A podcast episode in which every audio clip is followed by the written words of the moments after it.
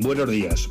Leo con agrado la noticia de la colocación de sendas placas en recuerdo, reconocimiento y honor de ocho personas nimbadas con los valores republicanos. De Columba Fernández, activista combativa y valiente, cuyos restos yacen en alguna cuneta camino de la Guardia. De María Emaeztu, precursora de un feminismo culto e integrador, mujer de una vasta cultura de proyección universal de Ángel García Hernández, fusilado en Jaca tras la fallida sublevación de 1930 y por expreso empeño del rey Alfonso XIII. Del sindicalista Valentín García Presa, fusilado en agosto del 38 en Bilbao.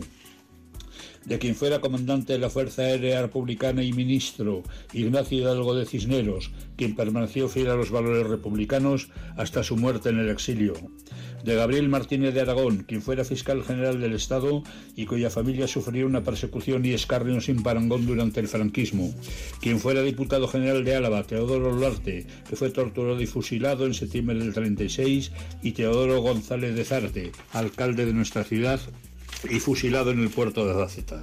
Estas placas no serán sino espejos en los que mirarnos, quienes como este humilde canonista creen en el imperio de la ley y de la justicia como esencia de la democracia, y que el ser buena persona también constituye un valor republicano.